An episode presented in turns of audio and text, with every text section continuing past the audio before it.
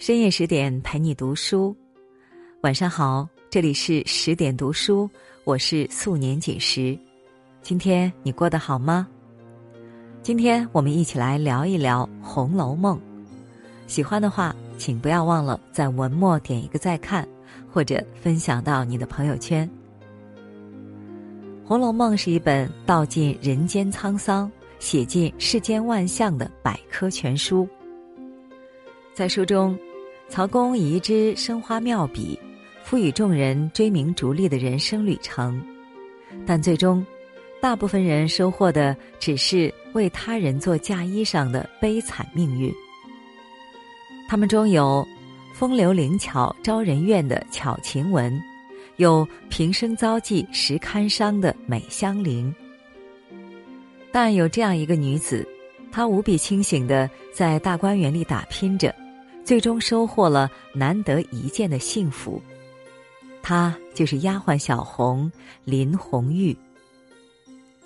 刘心武先生说：“小红是贾府中难得一见的清醒者。”作家李国文如此点评：林红玉凭自己的本事，跳出那个永远没有出头之日的怡红院。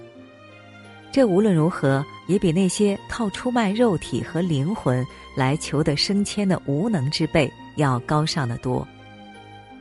这样的评价让很多读者颇为不解，留言道：“他出身低贱，拿什么来收获幸福？”有一条回答深得人心，因为他清醒且自知，他明白，即使自己低若尘埃。但自己的未来也只能由自己来定义。是的，人这一生最难得的就是清醒自知。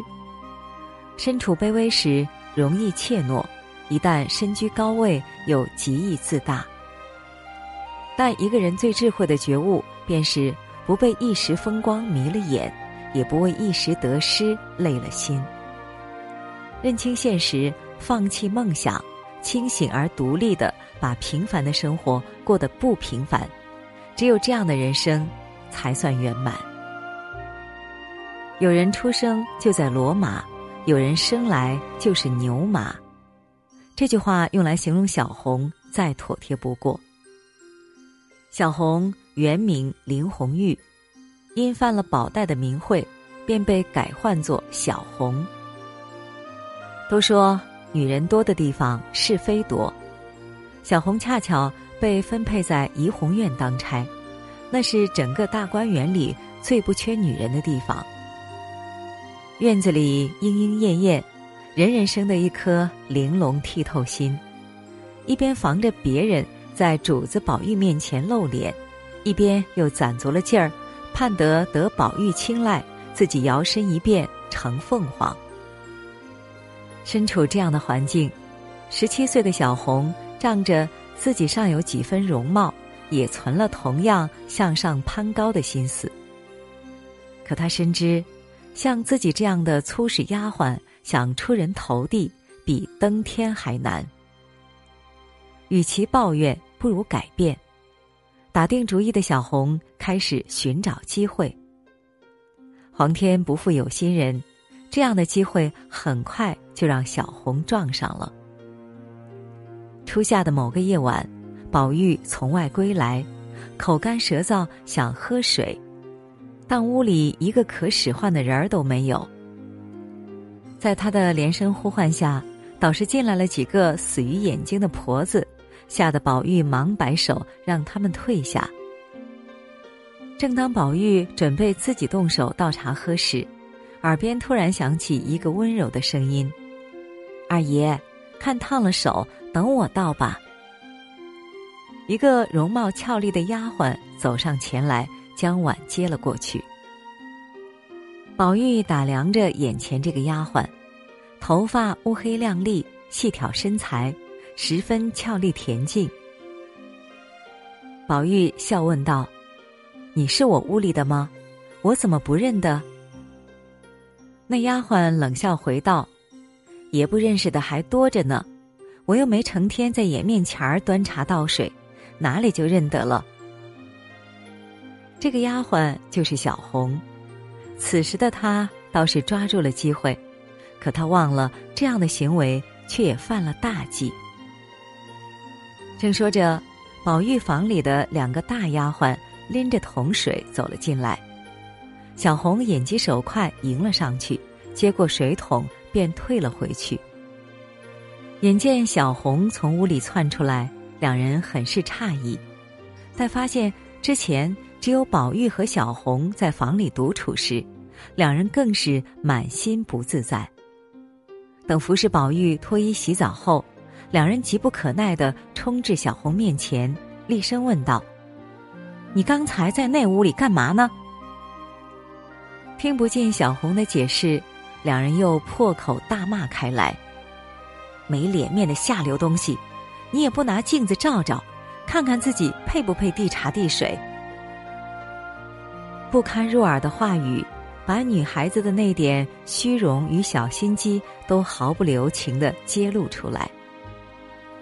小红很是灰心，她暗暗问自己：宝玉身边一干人都是伶牙俐齿的，哪里插得下手？也许一开始自己就错了，也许该另做打算。想明白这点，他不再焦虑，面对他人的排挤打压，也不再耿耿于怀。当与好友谈及此事时，他更是淡定的说。犯不着生他们的气，谁守一辈子呢？易中天有句名言：“人生如果错了方向，停下来就是进步。”及时止损不仅是一种勇气，更是一种智慧。只有敢于放弃，才不至于把未来也搭进去。俗话说得好：“人生一世，懂得及时止损、未雨绸缪的人。”他们的最终结果，大都不会太差。既然在宝玉这边看不到希望，小红当机立断，开始寻找新的机会。树挪死，人挪活的道理，聪慧的小红当然懂。她在等待一个适合的时机。这天，凤姐来到园子里，临到有事要向家里传话时。才发现身边没人随行。眼见对面山坡上一群丫鬟在那里嬉戏，凤姐便招手向他们示意。正在坡上的小红抬眼就看见对面的凤姐，忙弃了众人，跑至凤姐面前，满脸堆笑的问道：“奶奶使唤做什么事？”此时的小红胸中自有丘壑。求而不得的机会就在眼前，正确的选择就是牢牢抓住，并无视旁人的冷嘲热讽。这样的眼界，这样的胸襟，这样的格局，即便放在今日，也是凤毛麟角般的存在。凤姐见小红生得干净俏丽，说话知趣，便笑着说：“我这会子想起一件事来，要使唤个人出去。”不知你能干不能干，说的齐全不齐全？小红笑道：“奶奶有什么话，只管吩咐我说去。要说的不齐全，误了奶奶的事，任凭奶奶责罚便是。”很快，小红向凤姐家里传达了交办的两件事，复命时又回传了家里需要凤姐知晓的四五件事。在这回传的事物里。人物关系盘根错节，四五门子的奶奶掺杂其间，一旁的大奶奶听了都头晕，小红却转述的清晰明了。一向霸气的凤姐忍不住夸奖道：“好孩子，难为你说的齐全，不像他们扭扭捏捏的蚊子似的。”世间事就是如此现实，当机会降临时。能否有本事把握这机会，将决定最终的结局。若本事不够，就不配拥有奇迹。爱极了小红，口齿清晰，脑子灵活。凤姐当即便问他，愿不愿到自己身边来做事。如此机会，小红岂能错过？但是她没有正面答复，而是委婉的说：“愿不愿意，我们也不敢说，只是跟着奶奶，我们也学些眉眼高低、出入上下、大小的事也得见识见识。一句话显出了小红的格局：一边恪守下人本分，一边借力身后资源，抓住机遇，完成处境的逆转。村上春树在《海边的卡夫卡》中说：“暴风雨结束后，你不会记得自己是怎样活下来的，你甚至不确定暴风雨真的结束了。但有一件事是确定的：当你穿过了暴风雨，你早已不再是原来那个人。”至此，小红依靠自己的能力，从宝玉身边的一个三等丫鬟，一跃成为凤姐的得力助手。终于有机会选择自己想要的生活。人生在世，境遇迥异，落魄时不怨天尤人，挫败时不自暴自弃，得势时仍低调行事。拥有这样的格局，无论起点多低，都不妨碍会收获好的结局。不同的格局将收获不一样的结局。曾经。怡红院的繁华温柔让小红迷失其中，但很快，惨痛的教训让她迷途知返，也使她深刻的认识到：千里搭长棚，没个不散的筵席，盛宴必散。于是，他选择不争，让自己跳出了那个靠出卖灵魂才能活得光鲜亮丽的环境。他也选择了勇敢的去争。凭借自己的实力，走上一条堂堂正正做事、落落大方做人的路。他对自己说：“既然所有的不凡终将归于平凡，又何必在意一城一池的得失？